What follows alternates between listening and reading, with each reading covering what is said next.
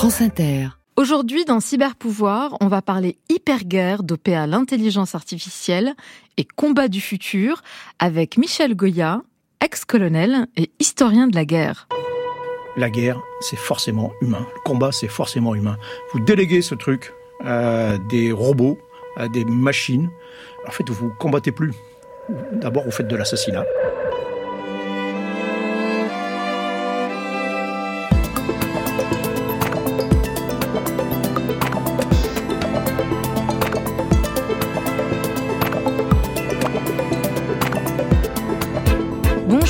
Je suis Asma Malin et mon job, c'est de décrypter les nouvelles formes de pouvoir et de puissance qui sont en train de se recomposer autour de la tech. Et chaque semaine, on se plonge dans une grande affaire technologique pour ensuite tirer ensemble méticuleusement le fil de l'histoire, lever le voile sur ce qui se joue en coulisses, déchiffrer ensemble les enjeux politiques, géopolitiques qui s'affrontent et qui nouent le cœur des jeux de pouvoir et de puissance de ce début de 21e siècle. Et aujourd'hui, on va se projeter dans les combats du futur. Cyberpouvoir sur Inter, c'est parti. Il nous faut quelque chose de plus. Il nous faut un policier qui fonctionne 24 heures sur 24. Un policier qui n'a besoin ni de manger, ni de dormir doté d'une grande puissance de feu et des réflexes adéquats. Le temps que Skynet devienne conscient, il s'était divisé en des milliers de serveurs informatiques sur toute la planète. L'attaque a commencé à 18h18, le jour où l'espèce humaine a été presque totalement anéantie par les armes qu'elle avait créées pour se protéger. France Inter, cyberpouvoir, Asma Mala. Munitions rôdeuses, drones kamikazes, satellites en orbite basse, bref, la guerre d'Ukraine est l'illustration, pour la première fois peut-être à l'échelle, de ce à quoi vont ressembler les combats du futur.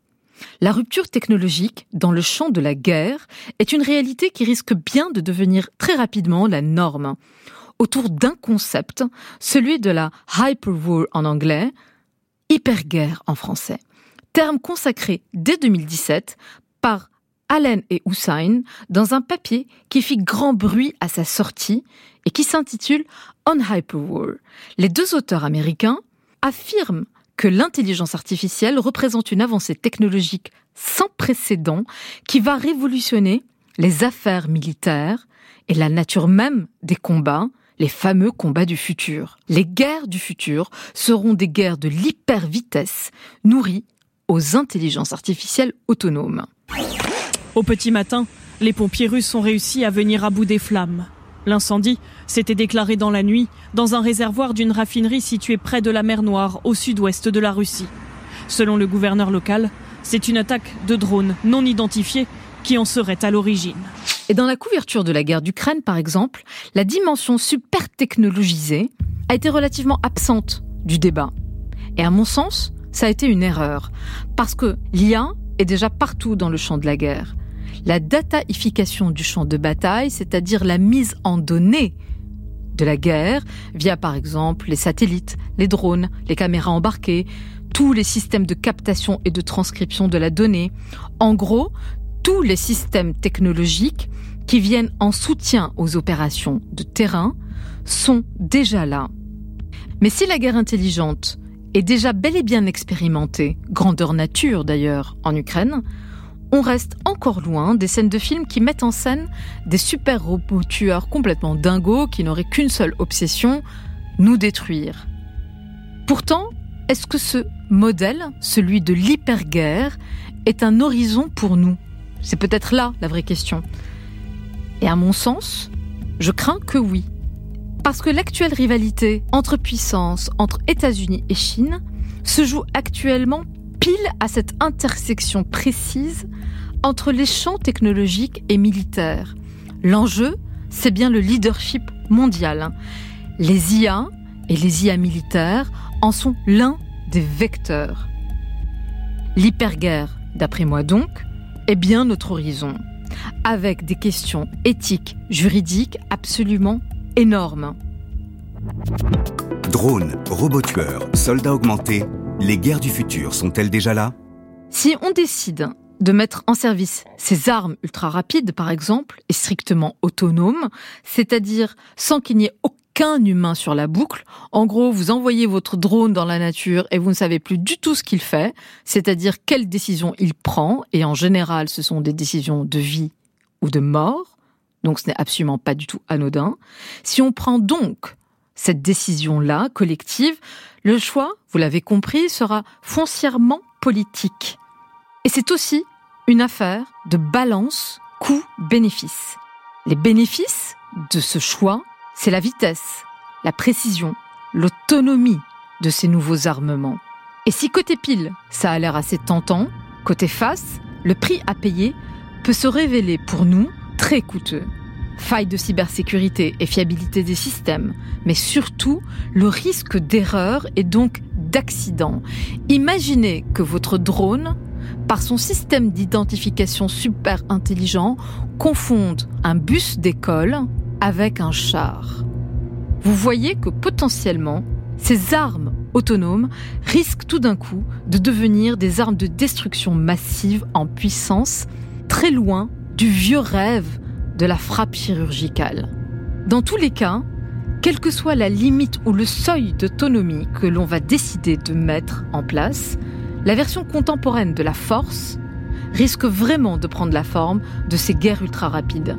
Dans tous les cas, la puissance militaire dominante sera celle qui saura voir, comprendre, anticiper, pour au bout du compte faire quoi? Tirer la première. Mais je me demande, et je vous soumets d'ailleurs les questions qui me viennent à l'esprit. La guerre du futur, c'est-à-dire ces guerres super algorithmiques, celles qui vont se jouer aussi et surtout dans le fond à distance, est-ce encore la guerre? Sans le flair, sans la chair, sans les canons et sans le combat Est-ce qu'on va finir, un jour, par remplacer les soldats biologiques par des drones, des robots, ou mixer les deux? Tuer à distance, est-ce la guerre ou est-ce que ça devient un meurtre? Et puis, si on y va, parce qu'on semble y aller, je vous le disais tout à l'heure, qui alors serait susceptible de gagner cette guerre-là? Les questions, vous le voyez, sont vertigineuses et pour la plupart, elles n'ont encore aucune réponse. Et pour continuer à explorer les affres des combats du futur, je reviens dans un instant avec mon invité,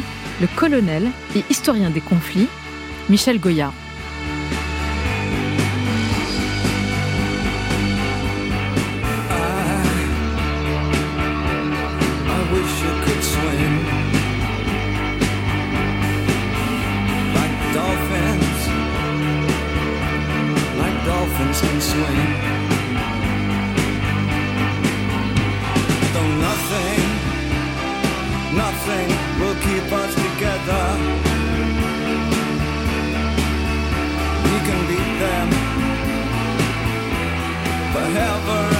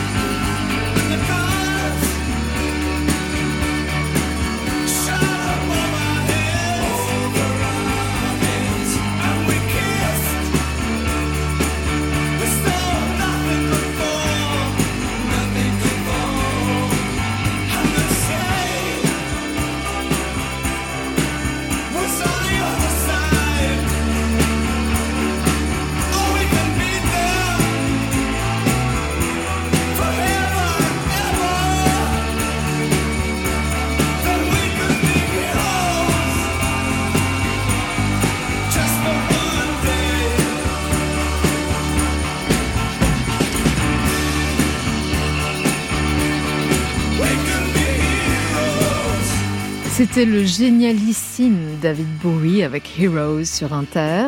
On continue à explorer les guerres du futur dans Cyberpouvoir. France Inter. Asma Mala. Cyberpouvoir. Je suis très très heureuse de recevoir Michel Goya dans Cyberpouvoir. Michel est un ancien colonel des troupes de marine et surtout un historien. Il vient de publier chez Perrin L'ours et le renard. Michel Goya est surtout l'un des plus fins connaisseurs de l'histoire des conflits. Et ce que j'adore avec lui, c'est qu'il a toujours des avis clairs, tranchés, avec lesquels on peut débattre, qui poussent toujours à réfléchir, avec ou contre, mais réfléchir. Colonel, cher Michel, bonjour. Bonjour Aspa. Merci beaucoup d'être parmi nous et avec nous sur Inter. J'aimerais commencer par toutes ces histoires de guerre augmentée, de guerre dopée à l'intelligence artificielle, de ce que l'on pourrait appeler une possible révolution dans les affaires militaires, dans la chose militaire, c'est-à-dire non seulement un changement de pratique, mais aussi de gouvernance, d'organisation, d'appréhension de ce que doit être la fameuse chaîne de command and control ou de commandement. Révolution, c'est un, grand mot, hein, toujours. Hein. Révolution les affaires militaires, ça suppose qu'il y ait suffisamment euh, de choses, suffisamment d'innovation euh, pour transformer radicalement euh, le paysage de la guerre, que ce soit au niveau du champ de bataille ou au niveau de la conduite de la guerre d'une manière générale. Il y a eu des révolutions au XIXe siècle, la mhm. révolution industrielle elle-même, une révolution qui a induit une révolution militaire. Comment? Bah, elle a introduit par exemple une puissance de feu. C'est-à-dire que d'un seul coup, on a des armes, qui, euh, des fusils simplement, mhm. qui, euh, au lieu de tirer à 100 mètres, tirent à 400 mètres. Voilà, tirent précisément à 400 mètres. Et ça, ça change tout. Euh, donc le champ de bataille devient d'un seul coup infiniment plus meurtrier qu'il n'était auparavant, et, alors que tout le reste, par exemple, n'a pas changé. on continue à se déplacer à pied, à cheval, on communique toujours à la voix. Mhm. et, et, donc ça aboutit à des gens qui sont obligés de se concentrer et sous une puissance de feu terrible.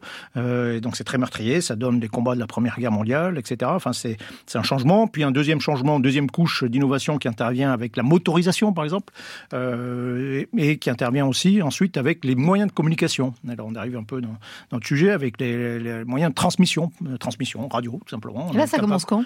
Ça, ça se développe euh, pendant la Première Guerre mondiale aussi, mhm. essentiellement. et, et, donc là, on a d'un seul coup, on peut dilater les opérations. Mais là, on parle des éléments techniques, mais il ne peut y avoir révolution véritablement, transformation de la guerre, que s'il y a autre chose. Euh, c'est pas simplement un phénomène technique, la, la guerre. Hein. Il y a un phénomène social, c'est un phénomène politique d'abord, et avant tout. Euh, derrière, C'est-à-dire? C'est-à-dire que dans cette révolution que j'évoquais au XIXe siècle, en fait, c'est une révolution qui va en gros militaire qui mm. va de 1850 à 1950, jusqu'à la fin de la Seconde Guerre mondiale. Ah oui, c'est long. bah oui, une révolution, c'est pas forcément euh, le 14 juillet 1789. C'est pas simplement une journée, ça peut s'étaler sur. Euh, c'est une transformation qui peut s'étaler, parce que de toute façon, cette transformation, tous ces éléments, il faut les, il faut les absorber, il faut les digérer. Il faut, euh, et avant que ça se transforme en nouveau, nouvelles pratiques, ça, il peut prendre du temps. Ça peut aller très vite. Notre révolution, c'est l'introduction, par exemple, des missiles intercontinentaux et des armes thermonucléaires vous avez une révolution radicale, une transformation radicale de la manière de penser la guerre d'un seul coup. Et ça, ça se fait en quelques années. Euh, voilà, il faut euh, voilà, une dizaine, une quinzaine d'années, on a quelque chose qui apparaît dans le paysage, mais c'est presque un cas extrême, mm. l'arme atomique. Le 19e siècle, vous avez la, démographie aussi.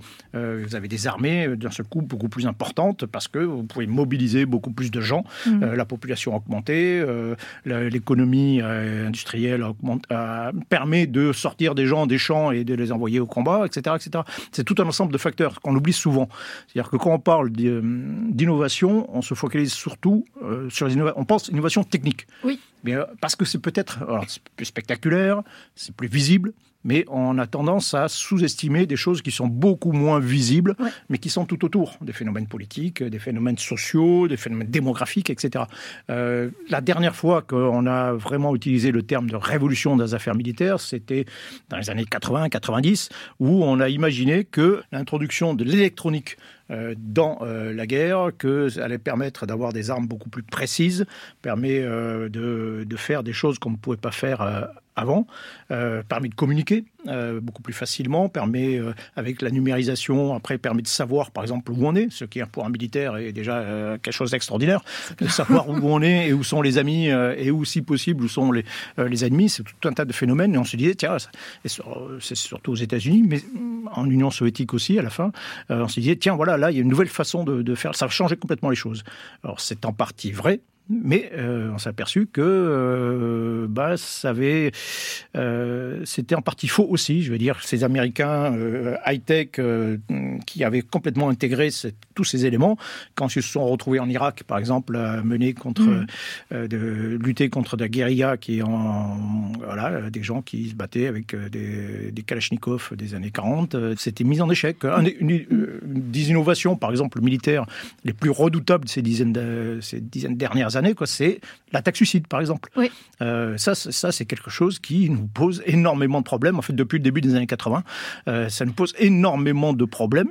Or, ça n'a rien de technique. Alors, vous évoquez, à très juste titre, la question de la précision. Oui. L'intelligence artificielle aujourd'hui, quelle que soit sa forme, qu'elle soit euh, embarquée dans des drones, dans des satellites, le soldat augmenté, on y reviendra, euh, les armes autonomes peut-être demain, les armes pré programmé aujourd'hui, oui. tout ça développe aussi et va dans le sens de cette question de la de l'ultra précision.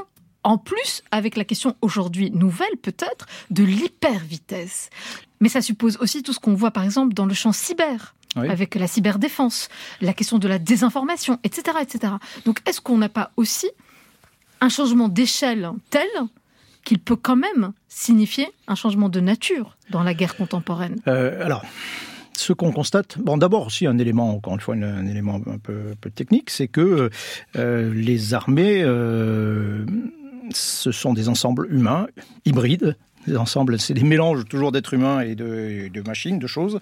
Euh, c'est euh, elles contiennent toujours de l'ancien et du nouveau. C'est-à-dire que vous n'allez pas d'un seul coup avoir une armée entièrement robot là, qui va apparaître demain. Non, c'est. Vous n'y croyez pas à ça? Au modèle Skynet vous appelez ça d'ailleurs vous-même oui, oui, non, mais, dans non, vos, mais peut-être, mais euh, non, mais ce que je veux dire, c'est que par exemple, regardez la guerre en, en Ukraine, euh, la guerre en Ukraine, elle se fait fondamentalement avec le gros des équipements, le gros des tonnages, c'est de du bon vieux char, c'est des équipements de, euh, de des années 80 pour la plupart, sur lesquels effectivement, se, se, sont greffés euh, des éléments tout à fait modernes, des éléments de numérisation, le fait, les drones évidemment, le mmh. fait qu'on puisse, ce, le, ce, qui change vraiment, c'est que euh, c'est la circulation de l'information, c'est le fait que l'on voit les choses. Il est, on va dire simplement, il est très difficile euh, de, de, de, de, se déplacer, de se rassembler quelque part sans être vu. Mmh. et si vous êtes vu, vous êtes rapidement frappé. vous avez en permanence une, une sorte d'épée de Damoclès au-dessus de la la tête. Par les systèmes, justement. Oui, par, bien sûr. Euh, donc, il se, se, greffe, ce qui fait qu'il est, il est, euh, il est très difficile de, dans ces conditions de combattre. Il, est, il faut se camoufler, mais on trouve, au passage, on trouve toujours des solutions. Euh, de contournement. De contournement, bien sûr. Si, si ça, la menace vient du ciel, ben vous allez vous creuser, vous allez enterrer, vous, allez, vous allez revenir à des choses, au contraire, très anciennes. Vous allez vous cacher dans, dans les villes, vous allez vous mettre en civil, par exemple, en tenue civile, si le problème, c'est. Voilà. On, on a vu, on a connu ça en réalité. Euh, vous avez euh, au-dessus du Liban, par exemple, au sud du Liban, pendant 2006, la guerre, euh, la, guerre qui était menée par Israël contre l'organisation le, Hezbollah. Donc c'était ça, hein, c'était un système intégré. Les, soviétiques appelaient ça un complexe reconnaissance frappe, c'est-à-dire un ensemble d'informations et de systèmes qui peuvent frapper très vite. Donc vous avez des drones, vous aviez des drones au-dessus, vous avez des avions, en l'occurrence des, drones de surveillance à ce moment-là, des avions prêts à frapper, des missiles prêts à tirer, et dès que on décelait un objectif, dans la minute qui suivait, euh, il y avait une frappe qui était exercée sur cet objectif. Donc c'était apparemment le modèle pur et parfait euh, de la guerre moderne. En fait, le modèle il a été enrayé parce que les gens en face avaient compris, c'était adapté à ce système. Au lieu d'être sur le sol, ils sont à l'intérieur. Euh, ils sont prêts, un élément fondamental, ils sont éventuellement prêts au sacrifice, ce qui n'était pas forcément le cas d'une armée moderne high-tech et qui justement décentralise son combat et le confie à des, à des robots. Eux sont prêts à mourir, ça c'est une grosse, grosse différence. Mais même ainsi, ils sont ils utilisaient par exemple des systèmes d'armes qui étaient l'inverse de la haute technologie, avec des systèmes consommables, des trucs qui artisanaux, artisanaux, mais nombreux et pas chers. Et donc c'était détruit, mais c'était pas grave. Il y en avait plein d'autres. Mais si on essaie un tout petit peu, un petit travail de prospective. Oui, il faut de l'humain. Il faut de l'humain pour pour avoir de l'éthique. Il faut avoir de, l'humain pour avoir de, du moral. Et puis globalement, mm. globalement la guerre, c'est forcément humain. Le combat, c'est forcément humain. Vous déléguez ce truc à des robots, à des machines. Euh, en fait, vous combattez plus. D'abord, vous faites de l'assassinat simplement, éventuellement, si les autres n'en ont pas. Euh, vous faites simplement de l'assassinat. À partir du moment où vous ne prenez pas de risque, vous faites de l'assassinat. Euh, hmm. le, combat, ça devient quelque chose, une dialectique, que si vous risquez peu euh, votre peau en face. Autrement, c'est autre chose. C'est plus, c'est plus la guerre, en fait. C'est voilà, c'est autre chose. Mais on est déjà, d'une certaine façon, un peu dans cette situation. Vous avez des gens qu'on affronte à distance, on leur frappe avec des drones, etc. Ben, ils disent, mais attendez les gars, vous faites pas la guerre, vous, hein, vous êtes des lâches. nous, nous, on se bat. Je retiens cette phrase, Michel. La guerre est une dialectique, sinon ce n'est pas la guerre. On revient pour continuer à explorer ces enjeux absolument passionnants sur France Inter dans Cyberpouvoir.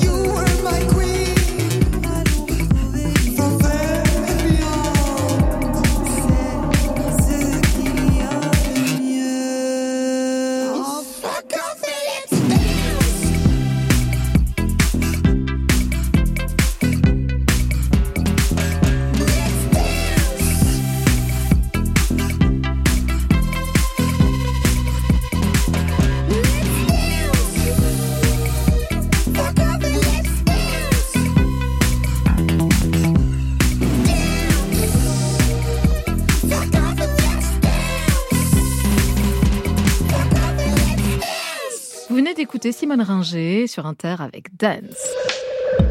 France Inter, cyberpouvoir. Et je suis toujours accompagnée de Michel Goya, grand expert et historien des conflits. Asma Mala, Vous écoutez toujours Cyberpouvoir sur France Inter et on parle toujours des guerres et des combats du futur avec l'ex-colonel et historien Michel Goya.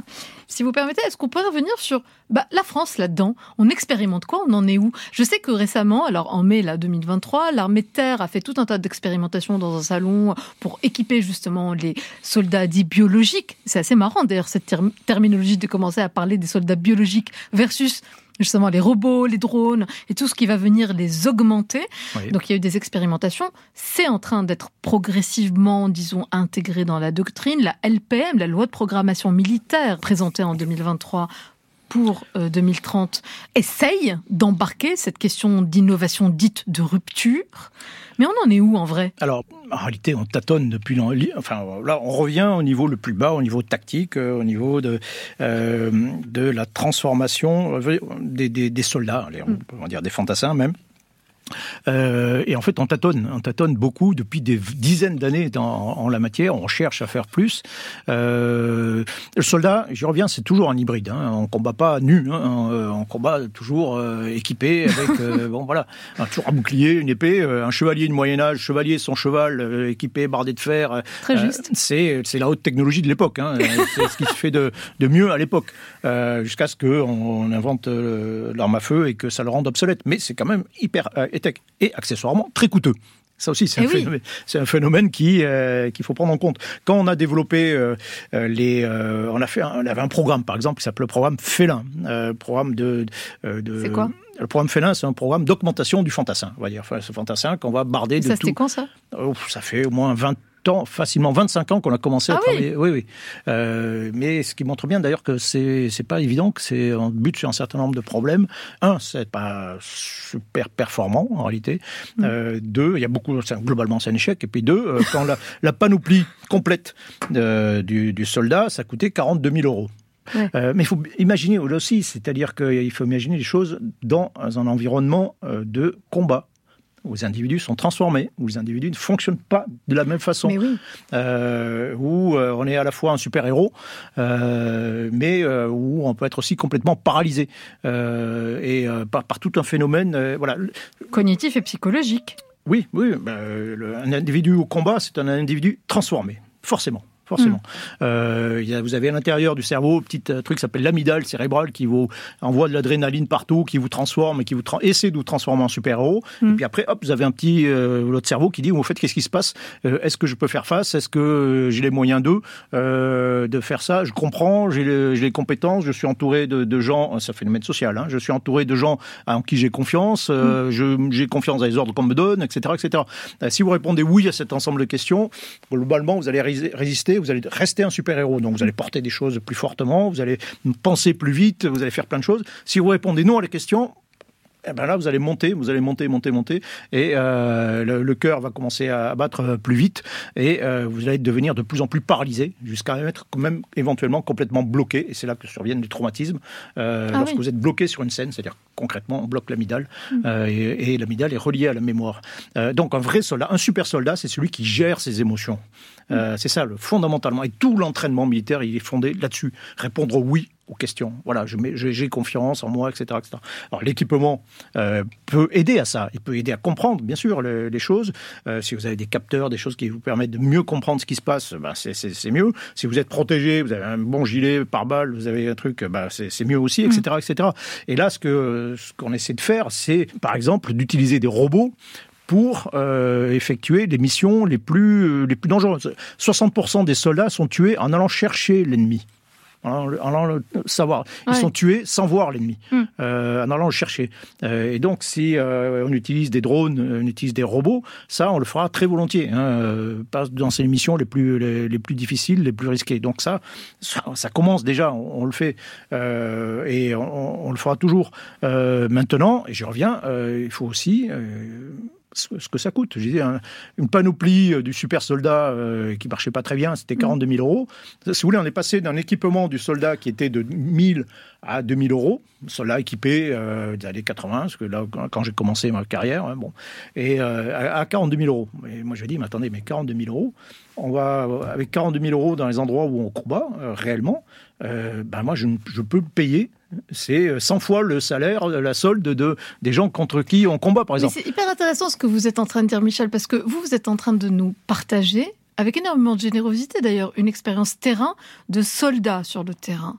Mais est-ce que on n'est pas, pour des raisons absolument discutables, en train malgré tout d'aller vers quelque chose qui n'est pas de l'ordre de l'efficacité ou du bien-être du soldat, mais qui est de l'ordre, si vous voulez, du show géopolitique. Oui, bien sûr, il y a un peu de ça, c'est vrai. Si on veut regarder cette loi de programmation, euh, ce plan, hein, c'est euh, de 413 milliards. En fait, 80%, c'est on, se rééquipe de, bons vieux matériels. De, c'est la majorité ouais, du budget. C'est très largement. C'est en fait, on sort d'une crise militaire. Hein. pendant, des, pendant 25 ans, on a économisé des centaines de milliards d'euros sur les armées. On s'est considérablement appauvri. Euh, bon, ben, maintenant, on fait l'inverse. Donc, on se rééquipe et donc on rattrape. Eh, la guerre d'Ukraine est un tout petit peu passée par là et qui permet justement comme prétexte oui, mais à ce réarmement, on va oui, dire. Oui, euh, mais il y, a un autre aspect. Et ça, c'est le premier aspect. 80%, on, se, on continue à se rééquiper. Voilà, bon, pour, le dire simplement. Euh, après, là où l'Ukraine intervient, c'est que euh, la guerre sert, les, les, guerres extérieures ou les événements servent de révélateurs. Euh, en fait, les, choses vues sont beaucoup plus importantes que les choses sues. Euh, quand on a changé nos politiques de défense en 2015, à la suite des attentats terroristes, les attentats, ils n'auraient jamais dû être une surprise. Hein. C'était inscrit partout qu'il y avait des risques. Eh Pourtant, bon, ils ont eu lieu et on a dit, oula, oula, il faut faire quelque chose. Bon, euh, donc on a changé. Bon, très bien, notre politique. Là, l'Ukraine, en fait, c'est d'abord un révélateur. On se dit, oula, oula, bah, il nous faut, par exemple, des obus d'artillerie pour faire la guerre. Ah oui, quelle, quelle découverte. Mais euh, si on n'a pas ce révélateur, eh ben, euh, ben non, il y a des, plein de gens qui vont faire des économies et qui, euh, et qui font que bah, il n'y a plus rien. Donc on se dit, ah ben, il faut racheter les obus d'artillerie. Donc on va dépenser 16 milliards là-dessus. Mmh. on va se dire, oula, ben, on n'a pas assez de canons. Ah, bah, Mais dans la LPM, il dote vachement, cette fois-ci, sur les questions d'innovation. Et il y a la troisième aspect. Alors en fait, voilà, c'est en gros, c'est euh, le, terme le plus. Euh, euh le LPM, pardon, c'est loi de programmation, militaire. Hein, c'est le mmh, plan de financement ou d'équipement des armées sur les années à venir. Euh, et non, le mot qui apparaît le plus, c'est cohérence dans la loi de programmation. En fait, ce qu'on appelle la cohérence, c'est de rattraper toutes les lacunes qu'on n'a pas vues. Et parmi ces lacunes, par exemple, le retard qu'on a en termes de drones. et donc là, d'un seul coup, on s'est dit, on a investi dans, les drones. On est très, très en retard, nous Français, dans, dans ce domaine. inversement on est très, euh, enfin inversement, plutôt aussi euh, euh, de la même façon, on est en retard dans la lutte contre les drones, par exemple, forcément. Bah donc bah, là aussi, on investit. Bah Et puis après, il y a ce qui relève un peu du show, effectivement, du, enfin pas du show, c'est quand même, il y a des vrais enjeux, mais on va explorer, on va investir dans d'autres champs, ce qu'on appelle aussi des champs communs. Enfin, L'espace, les fonds sous-marins, etc. Oui, voilà, oui, oui. Donc, alors les fonds sous-marins aussi, c'est depuis qu'on s'est aperçu qu'il y a des sabotages possibles. Et oui, Nord Stream, on se rappelle. Voilà, ah bah tiens, bah, il faut rajouter une, en gros, il faut rajouter un truc sur euh, les fonds sous-marins. Bon, sinon, sinon, il n'y aurait jamais, jamais eu, euh, etc. Donc, on fonctionne toujours bizarrement, par surprise, comme si on n'était plus tellement, ou l'appareil n'était plus tellement en capacité d'anticiper la menace euh, bah, C'est souvent comme ça que ça marche, hein, quand même. Euh, encore faut-il avoir une menace euh, claire et savoir ce que, qui on veut affronter. Mm. À l'époque du pacte de Varsovie, de l'Union soviétique, bon, moi, vous aviez une menace qui était à peu près claire. On savait, on a construit une force de frappe nucléaire pour faire face, pour dissuader les soviétiques de nous attaquer de cette façon. On a